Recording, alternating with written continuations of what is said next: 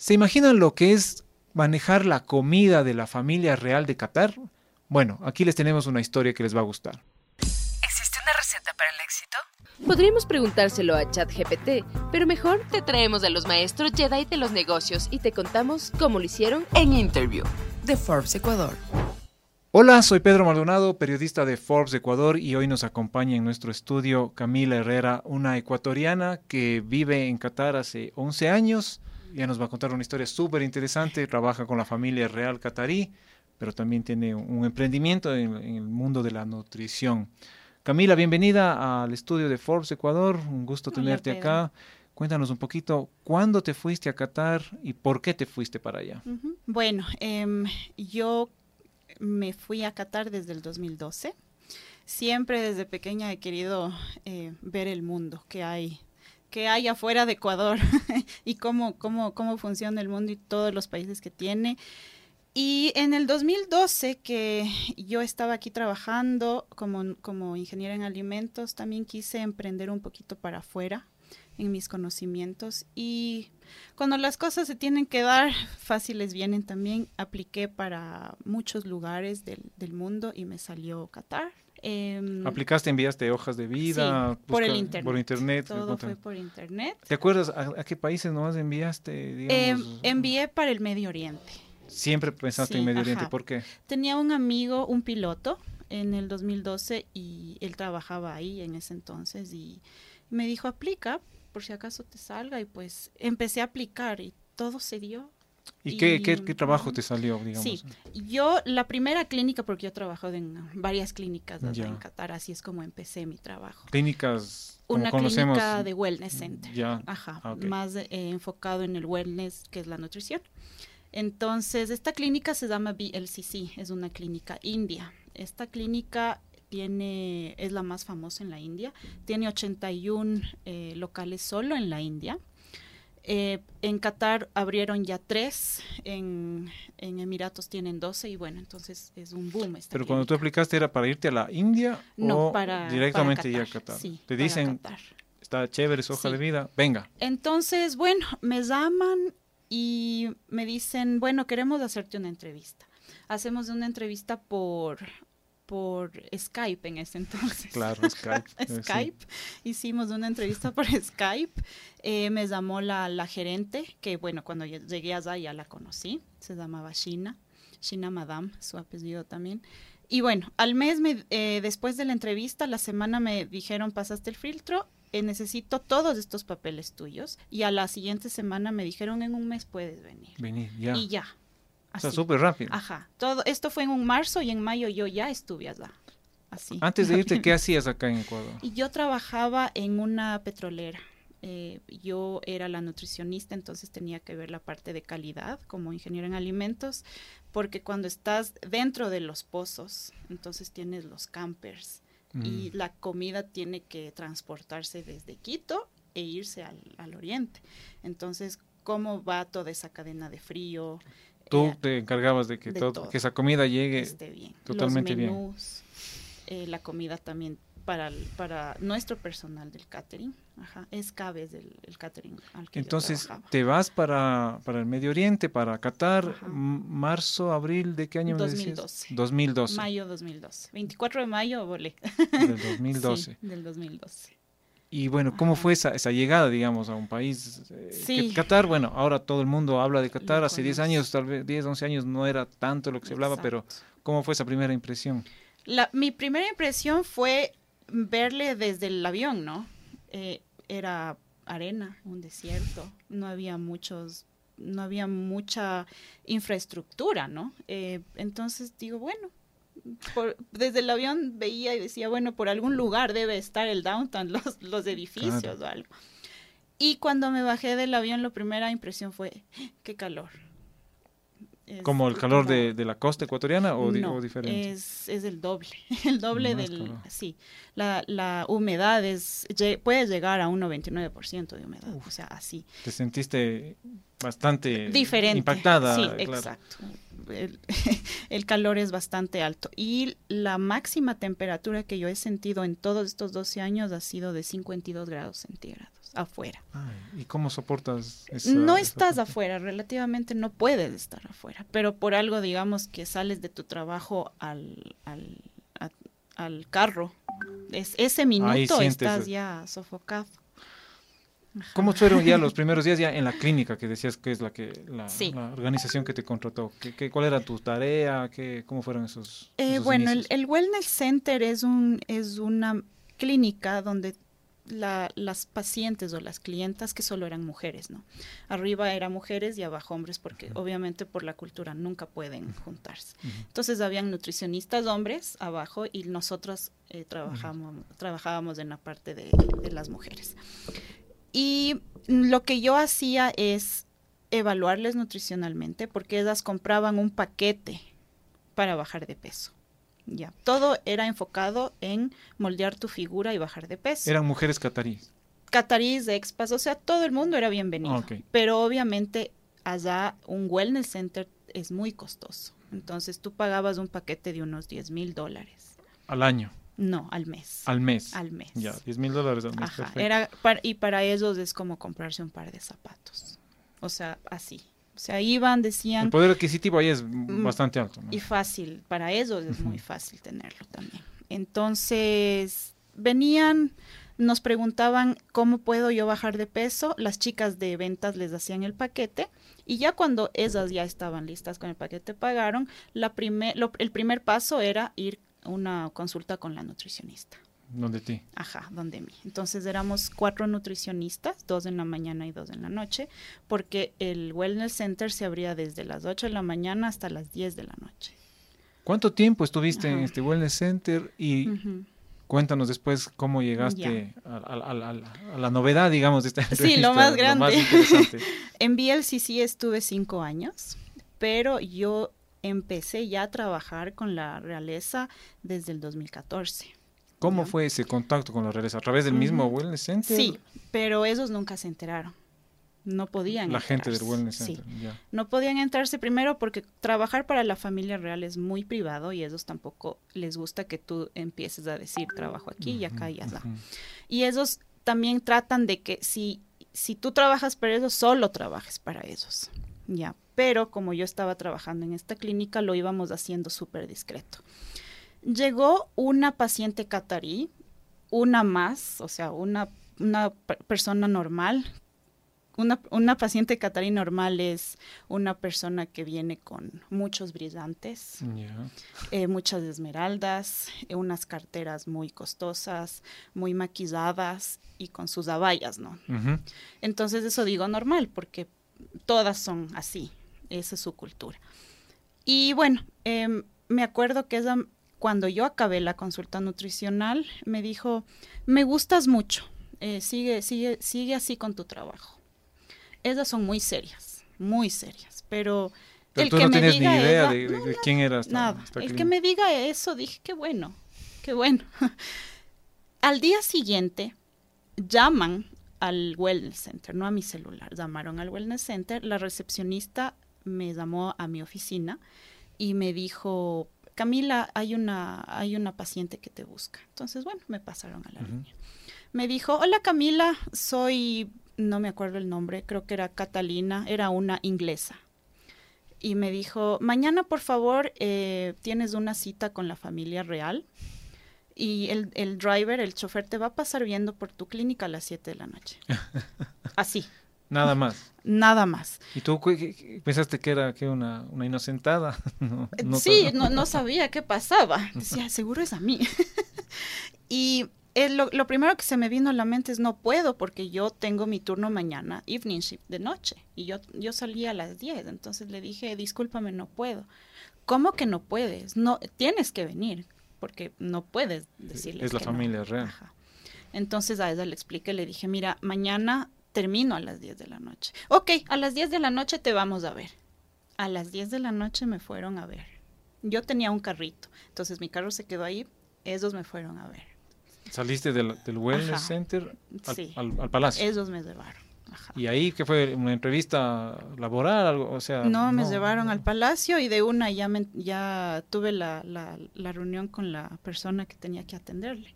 Entonces, esta persona me dice, mi prima te conoció en VLCC Ya. y ella me recomendó. Espero que no se equivoque.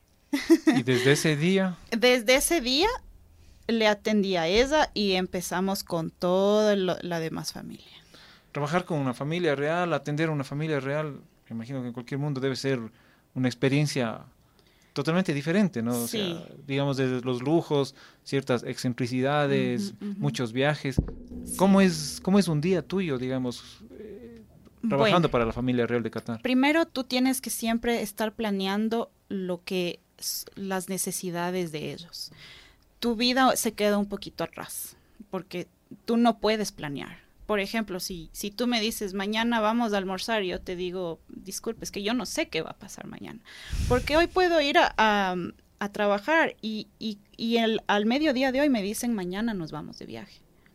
Y ahorita me toca armar toda la casa, todo el proyecto, todo, tenemos que hacer todo y mañana nos Tú eres un miembro más de la familia, digamos. De- tal vez, eh, del, del grupo que trabajamos con ellos. Sí, ellos, eh, nosotros trabajamos para este palacio, trabajamos 80 personas. 80 personas. Sí, de, De todo, todo el mundo. mundo. Exacto, de todo el mundo. Tenemos gente, bueno, yo soy la única latina. Ah. Eh, tenemos españoles, tenemos indios, que es la mayoría, de Sri Lanka, tenemos eh, chefs de, de Jordania, eh, bueno, de todo el mundo. Ajá. Y tu tarea como nutricionista de la familia real, ¿qué, lo, qué comprende? Para hacerte lo más simple y en general es primero elaborar el menú que va a haber para el siguiente día. Ya, pero todo es para ayer, porque el menú de, de mañana, ahorita a esta hora, ya tiene que estar listo. Ya. Y este menú lo vamos discutiendo con esa persona. Si es un día normal, pero puede ser que ahorita llega, llegó eh, primos, hermanos de, del palacio, al palacio. Ese rato tienes que hacer un menú para la gente que llegó ahorita.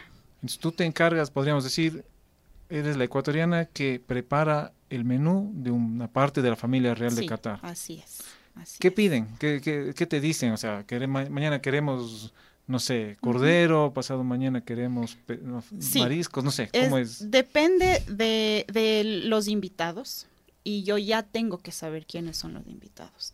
Si viene un invitado que, por ejemplo, yo ya conozco que está a, a dieta y que es eh, intolerante al gluten, yo ya sé que tengo que ir a la cocina y decirles, este es el menú.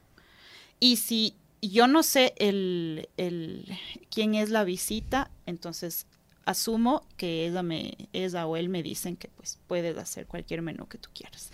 Pero tiene que haber siempre un menú de bajas calorías, un menú vegetariano y un menú árabe. Siempre. Eso tiene que estar incluido en la mesa. Siempre, todos los días. Todos los días.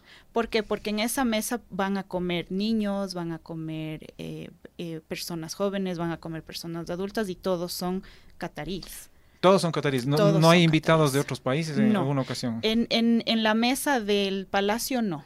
Cuando vamos a otros lugares sí, ahí sí. Pero como tú estás eh, haciendo el hosting, o sea, tú eres del, el que invita, tiene que haber eh, comida local. Ajá. son muy exigentes, digamos, muy estrictos o, o son, no sé, como todo jefe, digamos, hay jefes de, de diferentes eh, maneras de actuar. eh, ¿Cómo Sí. son, cómo es la familia? Bueno, yo creo que cualquier familia debería ser exigente en la comida, pero como ser una, una, una, o sea, la persona de la realeza, siempre hay muchas exigencias. Entonces tiene que ser la comida de la mejor calidad. Eh, y en eso también yo trabajo mucho, ver los, los suppliers, o sea, quién nos trae o de dónde tra- vamos a traer la comida ¿Viene de todo el mundo la de comida? todo el mundo, porque ese es un challenge súper duro para mí, porque en Qatar no crecen nomás, pues, Claro, limones o, o cualquier hierbita para comer, ¿no? Y tampoco tenemos pescados como el salmón, digamos, tenemos unos pescados locales, que es el jamur, que se llama, pero no es un, un- un pescado codiciado como el salmón. Entonces yo tengo que estar viendo de dónde, qué, qué suppliers nos pueden traer los mejores productos de afuera y que sean orgánicos. ¿Tú vives en el palacio o, o te- o- No, esos nos dan una acomodación a todos. Ya. Ajá. En el, el- termina la jornada a la hora que a la hora no, que no pueda. hay horario, me no hay horarios, no hay horarios. Vas, descansas Ajá. y, y y no sé, en algún siguiente. momento te, te llaman y te dicen necesitamos Sí, ajá, esto. Totalmente. O sea, es un- un- Hay, hay horario de entrada porque tenemos que entrar de mañana. Eh, ahorita que, estaba, que estamos dos nutricionistas, finalmente después de ocho años, podemos dividirnos una morning y una de noche, ¿no? Eh, pero cuando yo he estado sola totalmente es entrar a las 7 de la mañana y ver cuán, a qué hora podría yo ya salir. ¿Esta otra nutricionista de dónde es? Ella es turca, Turca. Sí. Tú decías hace un momento que viajan, viajan, Sí, viajan, viajas, mucho tú también. ¿Por dónde ellos. nomás? O sea, ¿por todo el mundo? Por o- todo el mundo, por todo el mundo. Y cuando viajas también, digamos, me voy de Qatar, me voy a, no sé, a un país europeo. Tú ya tienes que preparar como un, una- un- un menú según lo que Totalmente. dispongas en ese país al que viajan. El plan A es preparar el menú cuando ya te dicen nos vamos de viaje. Segundo, tener una reunión con la persona, con las personas que viajamos eh, de la realeza para saber qué, qué quieren llevar. Porque tal vez quieren hacer eventos o, o quieren seguir solamente una, un menú de dieta. Entonces hablo con los chefs y les digo, esto vamos a llevar. A veces nos dicen, no lleves nada de aquí, vamos a comer todo lo que haya allá. te- eh, O llevemos todo de aquí, no vamos a comer nada de afuera. Entonces, imagínate, tenemos que llevar todo de Qatar, todo toda una- congelado, Una, logística productos congelados. ajá. increíble, ¿no? Y tenemos horas, no tenemos días, Claro. tenemos horas para, para empacar todo. O sea, es empacar el palacio para eh, trasladarnos a otro país. ¿En qué país ha sido tal vez el, reto mayor, digamos, cuando deciden tal vez co- comer lo que esté en ese país, lo que encuentren en ese país, no sé? En Singapur, Ya. Sí, porque no llevamos nada, no llevamos nada y apenas yo llegué tuve que, que tener una reunión con las, con las personas encargadas de la cocina de ese hotel donde estuvimos y explicarles que necesito lo mejor de lo mejor. Y yo, como no, conoz- no conocía ese país, irme y trasladarme a ver dónde yo también podría comprar ciertos productos, lo, lo mejor que hay allá. Pero tú viajas siempre con ellos, Sí. con la familia real, no, no, no te adelantas. No. Siempre en el grupo. Nunca. ¿Qué tal ha sido esta experiencia? Digamos, ya ocho años. Ocho años. Con esos, ocho con años. ellos, en la Sí. familia real, ocho años. Ajá. ¿Te sientes realizada? ¿Tienes nuevos metas? Eh, ¿cómo, cómo, cómo es la sensación ya al, Ujú. al ver rápidamente esta, esta carrera Bueno, que has hecho? eh, para mí ha sido un, un sueño, la verdad, porque llegar a donde yo he llegado no ha sido fácil y tampoco es, es algo imposible, pero lo, lo, lo hice, ¿no? Pero a mí me encanta la, la- mi profesión, entonces yo lo hago como que fuera mi hobby. Entonces a mí me encanta todo esto y, y que me pongan eh, un, un challenge cada día es algo muy bonito porque no es nada monótono. Pero ¿cómo me siento? Me siento como una persona triunfadora, pero todavía tengo mucho por hacer, mucho por hacer porque la familia real también va creciendo, entonces yo creo que también tengo mucho que, que hacer por las demás personas que están ahí. O sea, ¿te, te ves todavía trabajando con la Sí, familia real? un- un- totalmente, para totalmente. un buen tiempo sí, más. totalmente, sí, totalmente. ¿Qué, qué idiomas nos, eh, hablas, Camila? Y yo hablo inglés. Con, y con el eh, inglés te comunicas con ellos. Sí, totalmente. Eh, a veces cuando viene alguien que no sabe nada inglés, sé, sé el árabe básico, entonces ahí nos Sí, también defendemos. te defiendes con el árabe. Sí, ¿Y otros, idiomas? No. Español, ya. Ajá, ok. sí, ajá. Bueno, Camila también tienes otro, otra faceta, digamos. O sea, Sí. bueno, nutricionista ya nos dijiste, pero a- además del tema de ser la nutricionista de la familia real catarí, también haces consultoría en línea, Sí, según, nos, según así he es. Sí. ¿Cuándo empezaste esto? ¿Cómo divides el tiempo? Porque me dices que tu agenda con la Sí. familia es absorbente 100%. ¿Cómo, ¿Cómo compaginas estas dos tareas y qué, cómo es la...? Bueno, les cuento cómo también empezó ese emprendimiento. Eh, mi marca se llama Calorie, ¿ya? Eh, eh, decidí que se llame Calorie porque es un nombre internacional, entonces todo el mundo lo, lo, lo asimila con, con comida, ¿no? Con calorías. Cuando trabajaba en BLCC igual, eh, venía mucha gente latina a verme a mí, porque ya empezaron a, a conocer que había una latina, que obviamente es mejor en nuestro idioma tener una consulta nutricional. Pero el, el, el costo, como yo te decía, de una eh, evaluación nutricional en, en, el, en la clínica donde yo estaba era muy costoso para la gente. Era, era solo asequible para los cataríes o la gente que tenía mucho dinero. Entonces me decían, llegaban, les explicaba el precio y me decían, es muy caro. Entonces yo dije, bueno, empecé a coger los contactos de estas personas y les empecé a llamar y les dije, si gustas, yo te hago una evaluación nutricional a domicilio. Yo me compré una, una máquina electrónica donde te, te mide, es una balanza analítica, lo podemos decir, donde te mide lo que yo necesito evaluar al paciente. Y empecé haciendo evaluaciones a domicilio en Qatar. Entonces, si yo, por ejemplo, trabajaba eh, de, de, una a nueve de la noche, las mañanas yo agendaba mis citas, este, exacto. Así empecé. Con extranjeros. Con todo el mundo que me pedía. Con la persona que te contactaba. Ajá. Pero obviamente siempre éramos diciendo que esto no se hable en la clínica porque obviamente no era. ¿En la familia real saben que también haces esta Sí, totalmente. Ellos saben que tengo mi marca no hay ningún, No hay ningún lío No, es por eso que ahora ya divido mi tiempo. El seis meses o medio año trabajo totalmente en Qatar con ellos y el, el, resto del año yo vengo a Quito y empiezo también a trabajar. Ah, seis años, seis, perdón, meses. seis meses Ah, te divides entonces sí, ya. Ajá. ¿Y en esos seis meses no, no extrañas a la familia? Eh, sí, sí les extraño. claro. sí. Estas consultorías de, en temas de nutrición de la marca Calor, Calorie. me decías, eh, ¿son en línea? ¿Son presenciales? Lo puedes hacer como el paciente lo quiera. Por, la mayoría lo quiere en línea. Obviamente, como yo todavía tengo pacientes en Qatar, los hacemos en línea.